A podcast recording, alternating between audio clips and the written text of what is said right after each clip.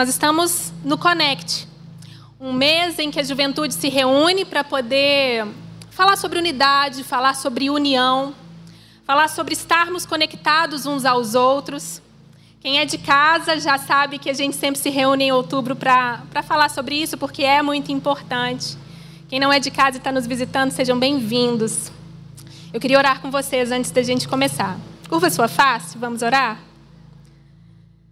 Pai querido, Senhor nosso Deus, nós estamos aqui diante de Ti, Pai, com humildade, com os nossos corações abertos e nós te clamamos. Espírito Santo, faça tudo o que há de fazer em nós. Espírito Santo, fale conosco nessa noite. Se o Senhor não estiver aqui, serão apenas palavras de homens, mas nós queremos a palavra de Deus que nos transforma, que nos enche que molha os nossos corações e que nos faz transbordar. Nós queremos a tua palavra, Pai, para sermos consolados, exortados, edificados. Deus, que o Senhor possa fazer, Senhor, tudo aquilo que o Senhor quer, tudo aquilo que o Senhor preparou para essa noite, que o Senhor possa fazer em nossos corações. Essa é a nossa oração em nome de Jesus. Amém. Queridos, e nessa, nesse tema de estarmos conectados, de estarmos unidos, eu quero falar um pouquinho sobre igreja. Igreja é algo que nos une. Igreja é algo que nós somos. Igreja é onde nos encontramos e é o que nós vivemos. Mas o que é igreja? No dicionário da língua portuguesa, o Michaelis diz que é um templo dedicado ao culto cristão. É um conjunto de cristãos unidos pela mesma fé e sujeitos à mesma orientação espiritual.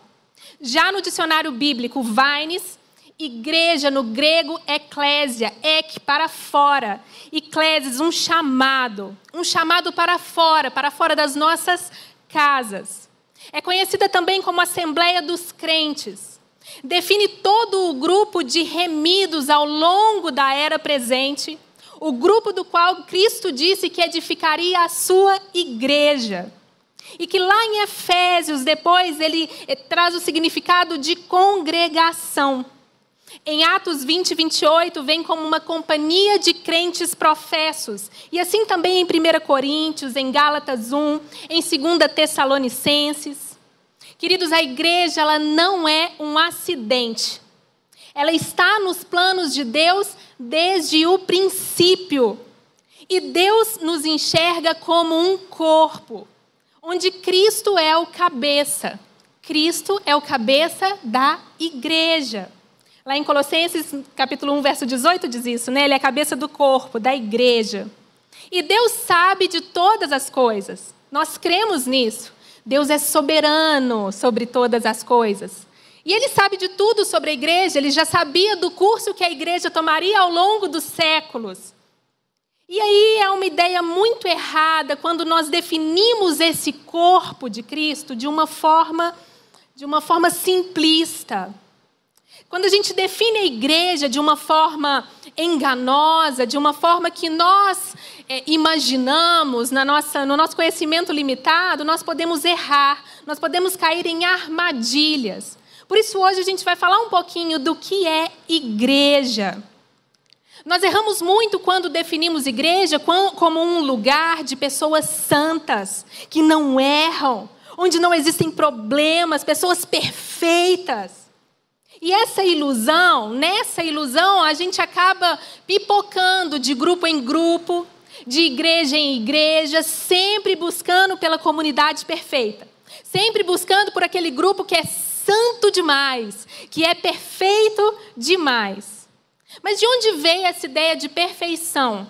E como é que o diabo usa isso para fazer com que a gente seja levado por ventos, seja levado por emoções, seja levado por grupos, procurando sempre essa perfeição que muitas vezes é enganosa.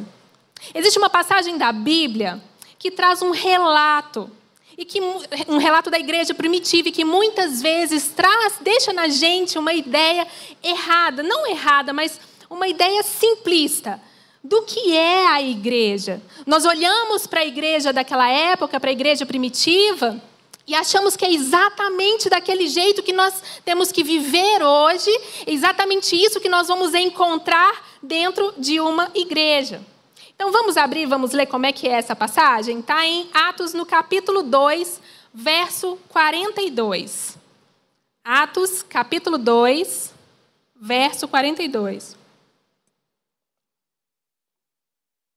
E a palavra de Deus diz assim: E perseveravam na doutrina dos apóstolos e na comunhão, no partir do pão e nas orações. Em cada alma havia temor, e muitos prodígios e sinais eram feitos por intermédio dos apóstolos. Todos os que creram estavam juntos e tinham tudo em comum Vendiam as suas propriedades e bens, distribuindo o produto entre todos, à medida que alguém tinha necessidade.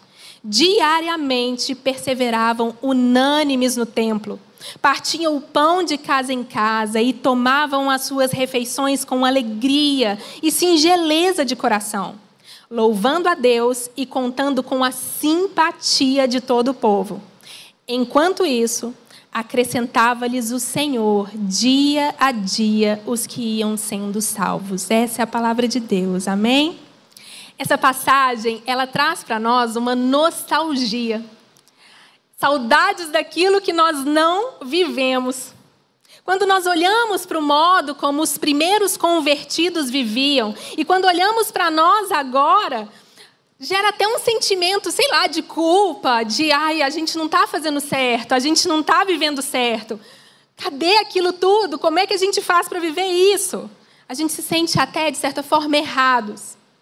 O retrato daquela igreja é o seguinte: ela era formada por crentes batizados, os padrões de doutrina, comunhão, oração eram comuns eles eram ensinados pelos próprios apóstolos. Então a fidelidade aos ensinos de Cristo era uma certeza.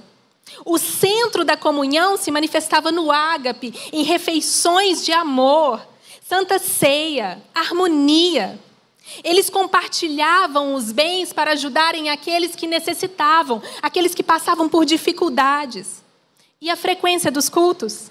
Diariamente. Eles eram conhecidos pela sua simpatia, pelo seu amor ao próximo. Haviam milagres, haviam prodígios. As pessoas gostavam deles. Já imaginou? Faz um paralelo com o que nós vivemos hoje. Nós temos tudo em comum. Nós dividimos os nossos bens com alegria. E a simpatia está lá no alto? Todo mundo ama os crentes hoje em dia? É, irmã, a igreja nunca mais será igual àquela de Atos 2. Mas será que ela precisa ser?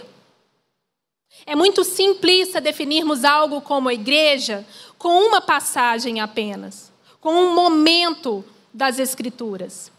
Porque olhamos para esse texto e nos esquecemos de que ali foi apenas o começo. Nos esquecemos de que ali começou a igreja. E que nós temos ao longo do Novo Testamento todos os relatos de como ela se desenrolou, de como as coisas foram acontecendo, de como a igreja se desenvolveu. Nós temos, por exemplo, nas cartas paulinas, principalmente, as exortações às igrejas, porque as igrejas estavam enfrentando muitos problemas, muitas dificuldades elas são cheias de correções, porque a igreja se desenrolou. Então, será que essa, igre... essa ideia de igreja ideal ela é real? E será que é isso que nós devemos buscar? Quando nós olhamos para dentro, da... dentro da igreja, a gente espera mesmo encontrar seres sublimes, sem nenhum erro, pessoas que vivem em uma harmonia tão perfeita, em uma, uma comunhão tão perfeita, divina.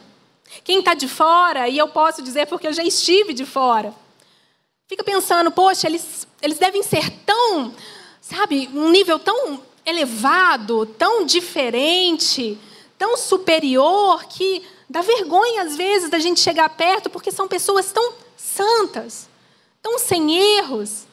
É assim que quem está de fora pensa.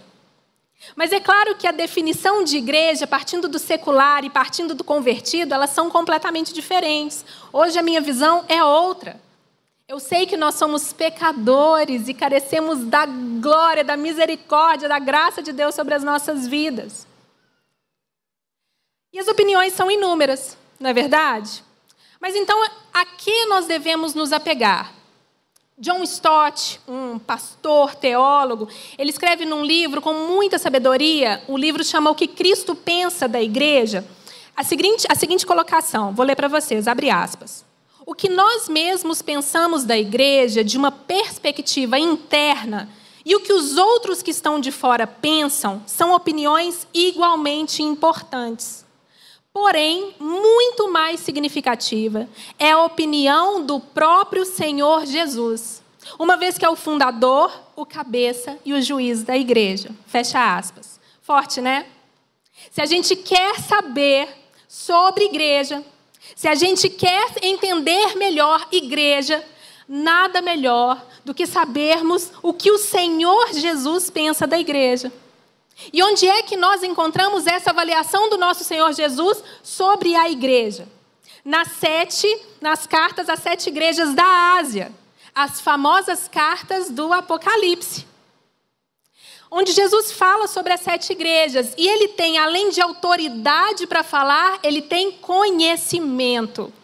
Vamos entender um pouquinho a chave para a gente perceber como Jesus tem autoridade e conhecimento para falar da igreja? Abre comigo, Apocalipse capítulo 1, verso 20. Apocalipse é o último livro da Bíblia, esse é facinho de achar. Apocalipse capítulo 1, verso 20. Olha que legal. Diz assim a palavra de Deus: Quanto ao mistério das sete estrelas que viste na minha mão direita, assim diz Jesus, e aos sete candeeiros de ouro, as sete estrelas são os anjos das igrejas e os sete candeeiros são as sete igrejas. Perceba que na mão direita estão sete estrelas. E o que são essas estrelas? São os anjos da igreja. E a gente tem o hábito de associar os anjos da igreja ao pastor. Mas a palavra que, que traduz melhor isso é o mensageiro. A palavra que está associada a, ao anjo é mensageiro. A palavra aqui é aguelos. De aguelo, de mensageiro, de embaixador, alguém que é enviado, alguém que traz uma mensagem. É a mesma palavra que está lá, que dá origem à palavra evangelho, agelion, a boa mensagem. O anjo, então, é o pregador, aquele que está entregando uma mensagem que não é dele, mas é uma mensagem que vem de Deus. E eles têm que entregar essa mensagem às igrejas. E esses mensageiros são quem? As estrelas que estão na mão direita. A mão direita representa o governo. Jesus governa os mensageiros. É a soberania de Jesus sobre os mensageiros. Esses mensageiros estão sob o domínio de Jesus. É Cristo quem deve ter o domínio sobre os pregadores. É Cristo quem deve ter domínio sobre os mensageiros, sobre aqueles que estão entregando a palavra, percebe? E os sete candelabros representam as igrejas. Mas o que isso quer dizer? Isso tudo valida ainda mais o que Jesus vai falar sobre as igrejas. Porque olha como que ele começa a, a carta à igreja de Éfeso. Está lá no capítulo 2, no verso 1. Deixa o Apocalipse aberto aí para a gente caminhar pelo livro. Ao anjo da igreja em Éfeso, capítulo 2, escreve: Estas coisas diz aquele que conserva na mão direita as sete estrelas e que anda no meio dos sete candeeiros de ouro. Ele diz: Eu conservo o governo das igrejas sobre as igrejas, isto é, elas estão sob o meu domínio e mais. Eu ando no meio delas, eu estou no meio delas, eu conheço tudo sobre elas porque eu me faço presente. Elas estão comigo, Jesus está aqui. Então, Jesus é aquele que tem propriedade para falar daquilo que ele governa e se faz presente. Queridos, não há nada, absolutamente nada, que Cristo não saiba sobre a sua igreja. Ele estava lá no início, ele está aqui e ele sempre estará com a sua igreja. Então, nós temos aqui em, em, Apocalipse as igrejas de Éfeso, Esmirna, Pérgamo, Tiatira, Sardes, Filadélfia e Laodiceia. E essas cartas, elas falam das igrejas dos primórdios, da igreja primitiva, da igreja que começou lá em Atos 2, que nós lemos aqui. E qualquer semelhança com a igreja atual não é mera coincidência. O Senhor Jesus deixou essas cartas para que a gente pudesse aprender. Então, ele, quando você lê as cartas, tem um padrão. Jesus sempre se apresenta, ele faz um elogio, ele faz uma crítica, ele dá um conselho e ele faz uma promessa. Das sete igrejas, quatro seguem exatamente esse padrão, esse modelo, que são Éfeso, Pérgamo, Tiatira e Sardes. Jesus mostra pontos positivos e pontos negativos dessas igrejas. Duas se salvam, Esmirna e Filadélfia, que ele tem apenas elogios, mas são igrejas muito sofridas. Mas ainda assim ele fala com elas: olha, se preparem, porque vai vir tribulação, vocês precisam se preparar, mas perseverem. E aí sobrou uma, que é a mais criticada de todas. Aqui Jesus olha e não vê nenhuma virtude. Ele quase não consegue manter essa igreja dentro dele e ele diz que incomoda, que dá vontade de vomitar, que só existem críticas. É a igreja de Laodiceia. E daí ele discorre nas cartas sobre pontos positivos e pontos negativos de cada um. A igreja de Éfeso, por exemplo, ele, ele diz que tem boas obras, que eles não toleram homens maus, que eles são perseverantes, que suportam tudo em seu nome. Então, é uma igreja cheia de energia, uma igreja em que eles fazem boas obras, rica em paciência, uma igreja que de raiz, eles são tradicionais, não permitiam falsas doutrinas, homens falsos, maus, enfim. Mas Jesus diz que eles abandonaram o primeiro amor que eles se tornaram frios, que eles se tornaram arrogantes, que faltou entusiasmo, que faltou amor. Para a igreja de Pérgamo, ele diz que apesar da cidade ser conhecida como trono de Satanás, eles continuaram honrando o seu nome. Eles mantiver, mantiveram-se firmes, honrando o nome de Jesus. Mas eles mantiveram aqueles que sustentavam a doutrina de Balaão e aí que confundiam assuntos espirituais com morais, interesses materiais com gnosticismo, com libertinagem. Sabe essas coisas que vão entrando do mundo? E isso fazia com que as pessoas armassem ciladas contra os membros da igreja, faziam com que eles comessem comida sacrificada a ídolos, coisas que vão entrando, entrando e que vão se tornando normais, sabe? Na carta a Tiatira, Jesus diz que conhece as obras, o amor, a fé deles, o serviço deles, que eles perseveraram e que as últimas obras deles tinham sido muito melhores que as primeiras, pensa. Mas que eles toleraram uma mulher com o espírito de Jezabel. Lembra de Jezabel lá de 1 Reis, esposa de Acabe?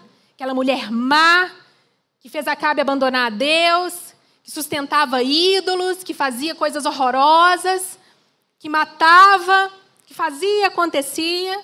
Espírito de Jezabel é esse espírito de idolatria, de materialismo, de soberba, que permeou aquela igreja e que tem permeado muitas igrejas hoje em dia. E lá tinha uma mulher assim, que se dizia profetisa, mas que seduzia as pessoas a praticarem prostituição. Sabe aquela conversa de que sexo antes do casamento está tudo bem? Que não tem problema, que é todo mundo é livre. Pois é, acontecia isso lá. Acredita? Essa mulher também levava eles a comerem as coisas sacrificadas, é, contaminadas, enfim. Para Sardes, ele diz que foi super legal, que eles tiveram um começo sensacional próspero, mas que agora eles estavam espiritualmente insensíveis como mortos. Foi uma igreja que teve um começo top, eles estavam todos, todos empolgados, cheios de vontade e tal. Mas aí eles se tornaram insensíveis, eles se tornaram frios, eles já não se importavam mais com o próximo, eles já não se importavam mais com o amor. Para a igreja de Esmirna e Filadélfia, igrejas muito sofridas, houveram muitos elogios, mas também a advertência de que eles passariam por tribulações. E aí ele fala sobre a igreja intolerável, sobre Laodiceia. E aí eu quero que você leia comigo. Apocalipse capítulo 3, no verso 15. Olha o que ele diz. Verso capítulo 3, verso 15. Diz assim a palavra de Deus: Conheço as tuas obras, que nem és frio, nem és quente. Quem dera fosse frio ou quente. Assim, porque és morno e nem és quente, nem frio, estou a ponto de vomitar-te da minha boca, pois dizes: Estou rico e abastado e não preciso de coisa alguma, e nem sabes que tu és infeliz, sim, miserável, pobre, cego e nu. Viu? Uma igreja rica, que se tornou soberba, que considerava tudo como riqueza espiritual, mas que estava vazia por dentro, que esqueceu-se das coisas importantes e que sofria as consequências da conformidade com os padrões do mundo, que se igualava ao mundo, ao invés de levar para fora o amor de Deus. Por isso que dava vontade de vomitar. Então aí nós temos aqui brevemente o relato de Cristo sobre as igrejas. E esse relato é para nós de grande valia, porque nos mostra que naquele tempo haviam problemas, como há hoje em dia. Eu tenho certeza que você também pensou em pontos aí que talvez você identifique na igreja. Havia heresia? Poxa, muita heresia. Desde aquela época haviam muitas crenças, muito misticismo, como ainda existe hoje. As pessoas entravam, elas, elas entravam para o ambiente lá da igreja e levavam com elas muitas coisas. Quando a gente aceita Jesus, não vem imediatamente um pacote de atualização que de repente a gente deixa os costumes do mundo e já está com os costumes cristãos. Não, é um processo que demora um pouco. É como se entrasse agora, né, se convertesse agora, por exemplo, um macumbeiro, que passou uma vida inteira, né, com toda, o, toda a liturgia de um terreiro, com todo aqueles patuás, com palavreados, com cheio de misticismos, e que você quer que de repente ele comece a, a, a falar como um cristão, porque a gente tem né, toda uma linguagem, todo o ambiente, toda a comunidade tem. Como se ele fosse se comportar imediatamente daquele jeito. E não é assim. Até a pessoa entender os costumes cristãos, existe uma adaptação. O problema é quando esses costumes daquela pessoa prevalecem sobre os costumes cristãos. E ela quer trazer isso para dentro da igreja. Por isso, lá em Romanos, no capítulo 12, nos fala que nós precisamos renovar nossa mente para que aí possamos experimentar a boa, perfeita e agradável vontade de Deus. Porque sem renovação da mente, você continua preso ao contexto do mundo, aos costumes do mundo, às manias do mundo, e acaba querendo que as outras pessoas pratiquem aquilo que você praticava. Usando óleo grego, usando pé de coelho, pimenta pendurada, consultando signo, usando figa. Gente que não se posiciona que não é nem quente, nem frio, mas que é espiritualmente morno, porque se conforma com o mundo, que não quer ver nem entender o pecado, quer viver agarradinho com ele, junto com ele, que não quer abrir mão do pecado e não quer viver uma vida reta. Tudo é permitido, tudo é morno, tudo é em cima do muro. Ah, não tem problema. Ai, que, que muito, muito, muita regra, né? Não, não quero. Tudo é permitido. E aí, ao longo de todo o Novo Testamento, a gente vê uma série de problemas, uma série de coisas que precisam ser corrigidas. Imoralidades sexuais, soberba, embriaguez, ensinos falsos, falsos mestres. O que, que eu quero te mostrar aqui?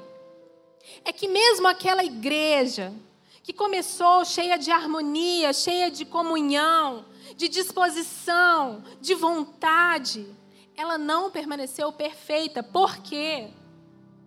A igreja não é perfeita porque nós não somos perfeitos. Nós somos seres imperfeitos, que erram, que pecam, que mentem, que julgam, que são egoístas.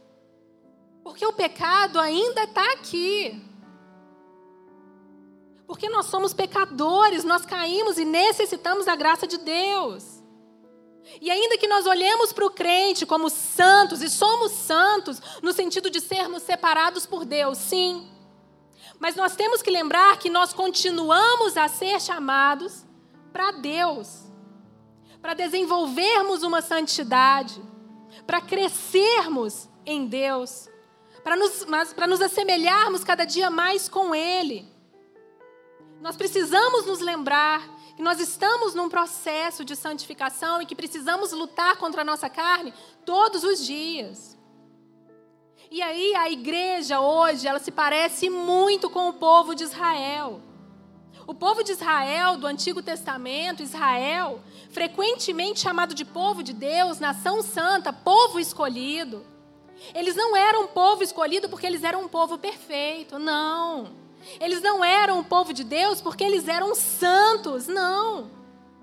Eles eram uma nação feita de pessoas imperfeitas, mas que Deus chamava aquele povo para Ele o tempo todo, para se arrepender o tempo todo, para vir o tempo todo, para ser salvo ali de permanentemente estar com Ele definitivamente, para desenvolver santidade.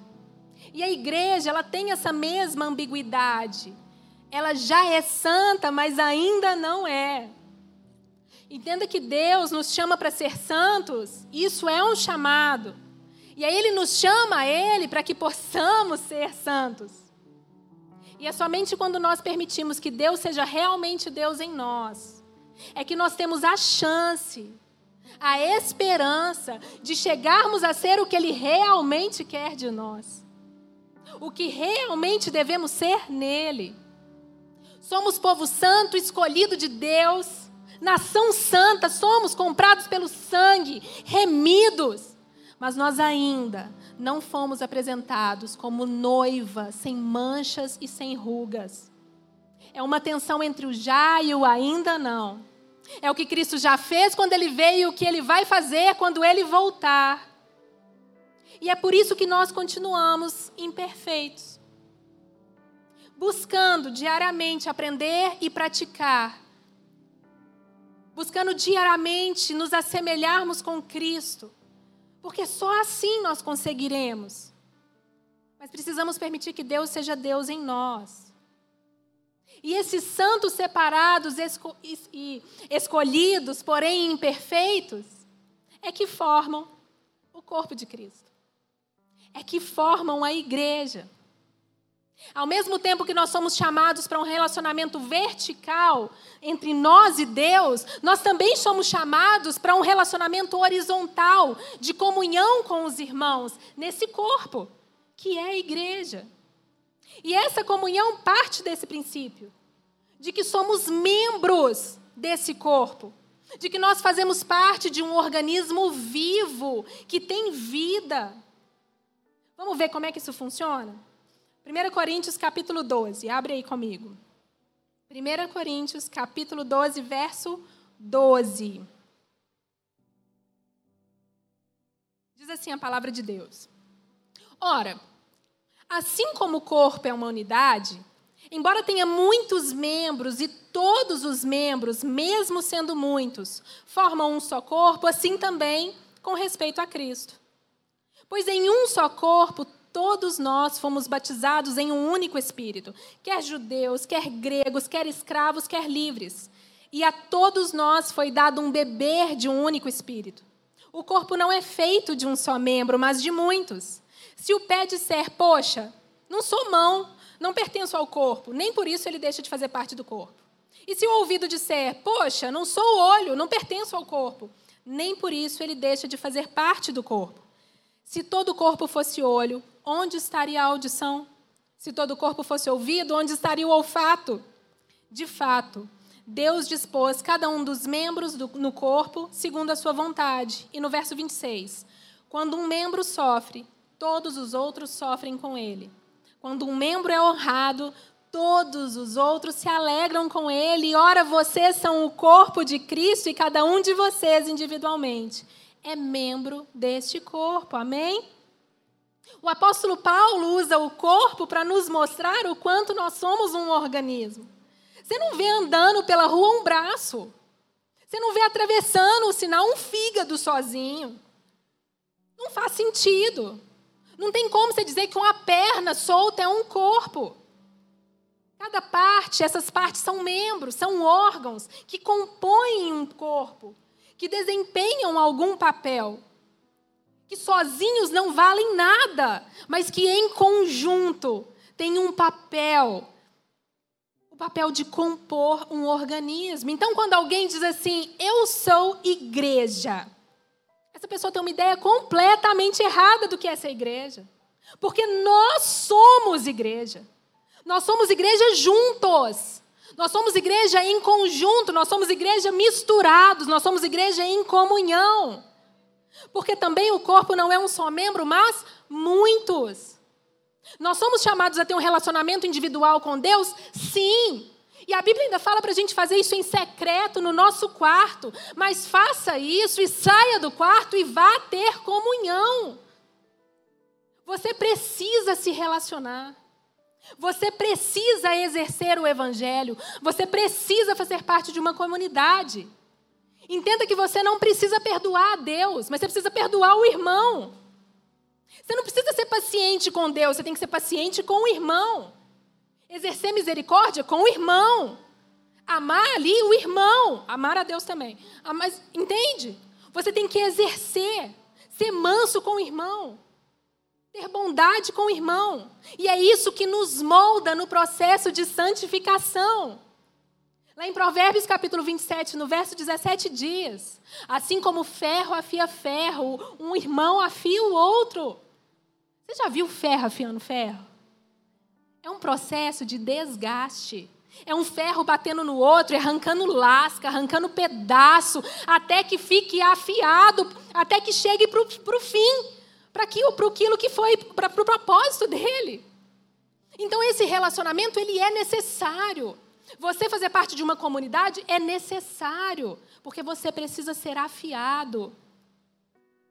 Se você tem medo de amar, C.S. Lewis escreveu que se você foge do amor, você vai estar no caminho do inferno. Estou parafraseando. Mas é isso. A gente foi feito para amar e amor dói, amor machuca, amor frustra. Mas amor edifica, amor constrói, amor nos molda. Então, tão importante como um relacionamento vertical é o relacionamento horizontal. Nós precisamos disso, um com o outro.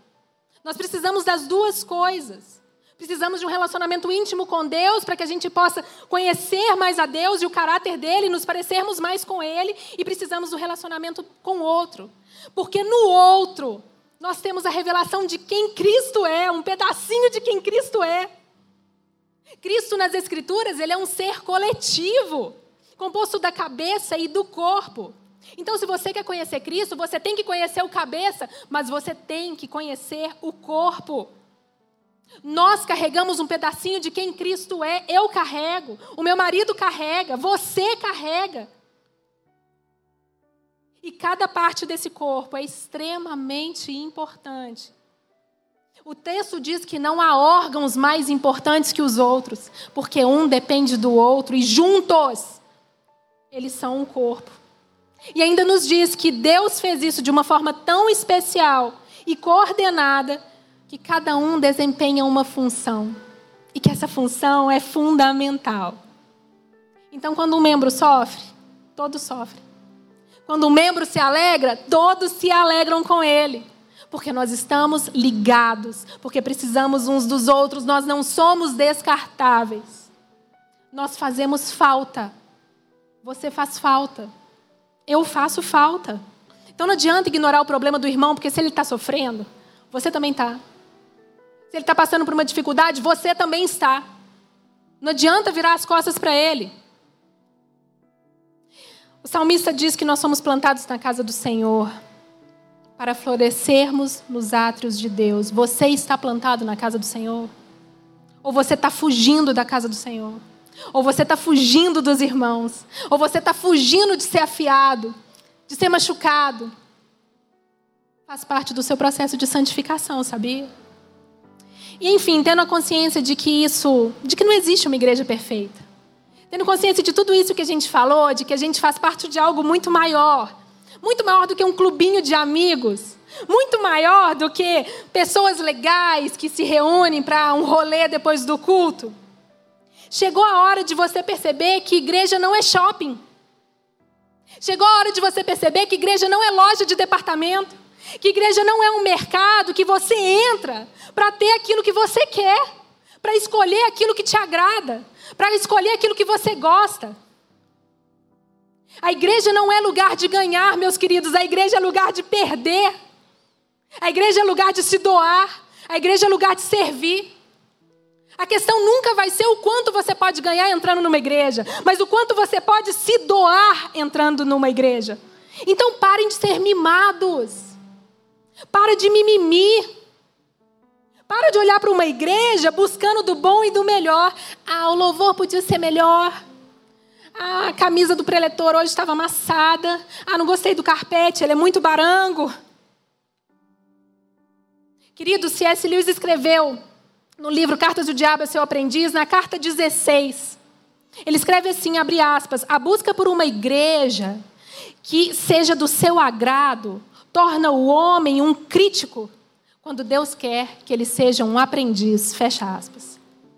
Desse jeito você se torna um consumista de igreja. Você se torna aquele que só busca o que você quer, o que te agrada, o que você deseja, a sua vontade. Idolatria materialismo, soberba. É aquele espírito de Jezabel que fala lá da carta de Laodiceia. Olhar para a igreja como um produto, buscando sempre comprar o que te agrada, viver o que te agrada, é hipocrisia. Passe a olhar para a igreja como corpo de Cristo. Passe a olhar para as pessoas como parte desse corpo, contendo um pedaço de quem Cristo é. Se você tem sido um crente mau, é porque você está tendo uma vida solitária. Entrando e saindo de igreja, buscando o produto perfeito. Achando que isolado você vai ser melhor. Que balela! Vai ser melhor? Não, mas vai ser mais fácil, claro. Porque você vai crescer para dentro. Você vai crescer em egoísmo, em idolatria, porque você vai desenvolver uma idolatria por si mesmo, e essa é uma das piores. Misericórdia porque cresce o seu egoísmo. Você definha em amor, porque você só ama a si mesmo. Não existe vida cristã sem comunidade, e o reino de Deus está expresso nessa comunidade. Nós somos embaixadores do reino de Deus, e a comunidade é a embaixada do reino de Deus. Aqui nós somos afiados, provados e assim conseguimos perceber a nossa identidade como filhos de Cristo. Eu gosto muito quando fala que isso aqui é uma reunião dos crentes. Reunião. Quando a gente sai por essa porta aqui, a igreja se dispersa e é lindo. A gente vai andando pelo mundo, mas a gente se reúne, olha, até arrepio, a gente se reúne aqui, como filhos na casa do Pai. A gente se reúne aqui como comunidade, como irmãos, e isso é lindo. E me, me, me deixa triste quando eu ouço aquele discursinho. Ah, eu não consigo ver Jesus nesse lugar. Você não consegue ver Jesus porque você não procura por Jesus. Você está procurando o que te agrada, meu querido. Você está procurando o que você quer. O que te satisfaça. Porque Jesus está aqui porque ele anda no meio da sua igreja, porque ele nunca perdeu o controle, ele nunca perdeu o domínio. E ele usa pessoas para que você possa conhecê-lo de fato, para que você se aprimore no amor dele, para que você possa enxergar o que ele faz na vida do outro, através da vida do outro, o que o outro, que o outro possa enxergar o que ele faz na sua vida e através da sua vida. O que torna uma igreja cheia do Espírito Santo não é o fato dela te agradar, mas o fato de agradar a Deus. E o que é que agrada a Deus? Uma igreja viva, ela se dedica ao ensino. Ela se submete às escrituras. Ela se submete à palavra de Deus. ela expõe as Escrituras. Ela deixa de lado o show, ela deixa de lado a comoção, ela deixa de lado o auê. Ela não tem intenção de te provocar arrepios, ela tem intenção de te prostrar aos pés do Senhor, para que você reconheça a soberania dele. Uma igreja saudável, ela tem pessoas se relacionando, pessoas empenhadas em manter comunhão. Uma igreja saudável, ela, ela te dispõe ensino, ela te dá oportunidades de aprender mais sobre a palavra de Deus. E isso te, te leva a crescer e a entender que as pessoas não são descartáveis, que isso aqui tudo não é só para te agradar. Quando crescemos em Deus, no conhecimento de Deus, ninguém precisa te falar o que fazer. Você vai saber no seu coração. Uma igreja viva, ela é interessada em pessoas. É uma igreja que busca o relacionamento com Deus, com o próximo, que adora a Deus no partir do pão, nas orações, na alegria, na reverência. Uma igreja viva é aquela que é chamada para mostrar ao mundo que existe uma vida diferente, que existe amor verdadeiro, que existe algo muito maior que pode ser vivido. E cada uma dessas coisas que caracterizam uma igreja viva é responsabilidade nossa, é responsabilidade sua é responsabilidade minha, é responsabilidade do corpo. Foi dado a nós a responsabilidade de nos posicionarmos diante de Deus com os nossos corações abertos, permitindo que Deus seja Deus em nós e que através disso nós possamos revelar o caráter de Cristo. Você é responsável por isso. Nós somos em comunidade na igreja, sendo igreja. Então, as sete cartas, as, sete, as cartas é as sete igrejas do Apocalipse, elas foram escritas tanto para aquelas igrejas quanto para a igreja agora. É como se houvesse um placar luminoso piscando. Não existe igreja perfeita. Assinado Deus. E cada uma dessas cartas termina com um conselho e uma promessa. E cada conselho e promessa serve para nós agora. Em todas as cartas do Senhor Jesus, ele diz: quem tem ouvidos para ouvir, ouça o que o Espírito diz. E em todas, Jesus convida ao arrependimento. E Ele está dizendo para cada um de nós agora: você tem ouvidos para ouvir? Se você tem ouvidos para ouvir, ouça o que o Espírito diz e se arrependa. Se lembre de onde você caiu. Se lembre de onde o amor esfriou. Peça para que Deus sonde o seu coração. Arrependa-se, pratique boas obras, as obras que você praticava no início, com aquele coração cheio e entregue. Pratique em conjunto, pratique em comunidade. Seja fiel até a morte, e eu lhe darei a coroa da vida. E ele nos convida ao arrependimento, porque ele sabe que apenas assim nós vamos conseguir mudar. Arrependimento traz mudança de vida. Mudança de vida traz mudança na comunidade. Uma comunidade sem mudança de vida, ela continua na mesmice. E o que muda as nossas vidas é o evangelho de Cristo. A igreja perfeita, ela não existe. As pessoas perfeitas, elas não existem. Mas existem pessoas que estão dispostas a correr a boa corrida, rumo ao alvo. Pessoas que entendem que faz parte do processo de crescimento o desconforto, a dor, a insegurança. Que nós vamos passar por tribulações, sim. Que nós vamos passar por desafios, sim. Por decepções, sim. Que pode ser que uma liderança erre. Pode ser que um amigo decepcione. Pode ser que um grupo de amigos que você gerou expectativas te decepcione. Pode acontecer de frustrações virem, de momentos de dificuldade, porque ainda não somos perfeitos. Ainda não somos sem manchas, ainda não somos sem rugas. Mas se lembrem que apenas por um pouquinho de tempo, apenas por um pouquinho de tempo, porque Ele vem nos buscar. Ele vem nos buscar e lá, ah, lá não tem choro, lá não tem dor, lá não tem angústia.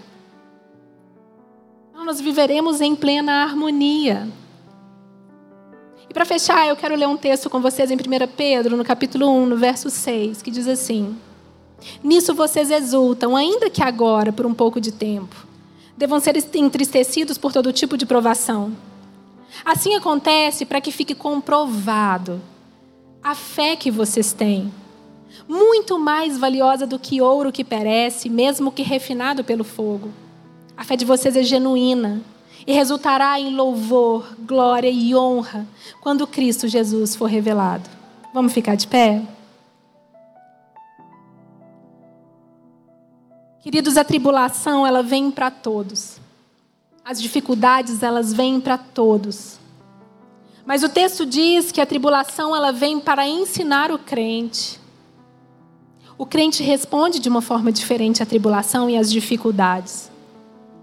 A tribulação para nós vem para nos afiar, para nos aperfeiçoar, para mostrar que a nossa fé é genuína, que a gente não foge, que a gente permanece, porque a gente sabe que tem uma coroa de glória esperando quando Cristo vier nos buscar, porque a gente sabe que a gente vai passar a eternidade com o Senhor, porque a gente confia no Senhor para todas as coisas.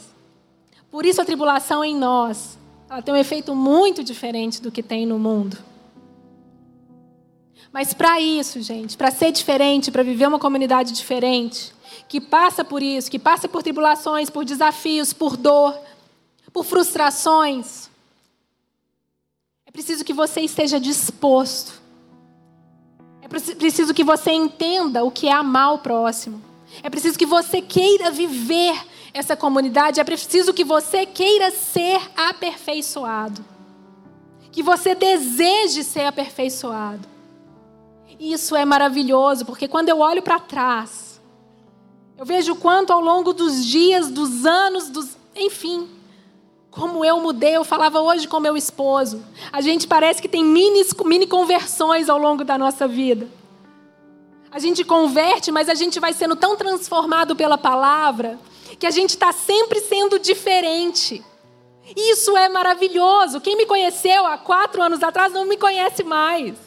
E graças a Deus por isso, porque hoje eu sou diferente, porque Cristo me torna diferente. E eu quero olhar para daqui a cinco, dez anos e olhar para trás e falar: poxa, eu mudei ainda mais, eu melhorei ainda mais, porque Cristo fez em mim, porque o Evangelho fez em mim. Mas eu não fiz sozinha. O Senhor me permite que em comunidade eu viva isso. Que como igreja eu viva isso. Que com as decepções, com as frustrações, ainda ouvindo mentiras, ainda ouvindo fofocas, ainda que meu coração doa, que machuque, ainda que hajam calúnias, heresias e outras coisas, ainda assim eu estou sendo moldada para a glória de Deus e a, a palavra de Deus é como lâmpada para os nossos pés e luz para o nosso caminho. Quando a gente encontra com essas dificuldades no caminho, a gente pega a palavra de Deus e ela ilumina os nossos olhos e aí a gente vê o que está acontecendo ao nosso redor. Não tem outro jeito. A gente cresce no relacionamento vertical com Deus, com a Sua palavra, e a gente pratica isso entre os irmãos. Você quer ser sal da terra e luz do mundo, você precisa viver em comunidade. Você quer amar o próximo? Você precisa viver em comunidade. Você quer se parecer com Cristo? Você precisa viver em comunidade.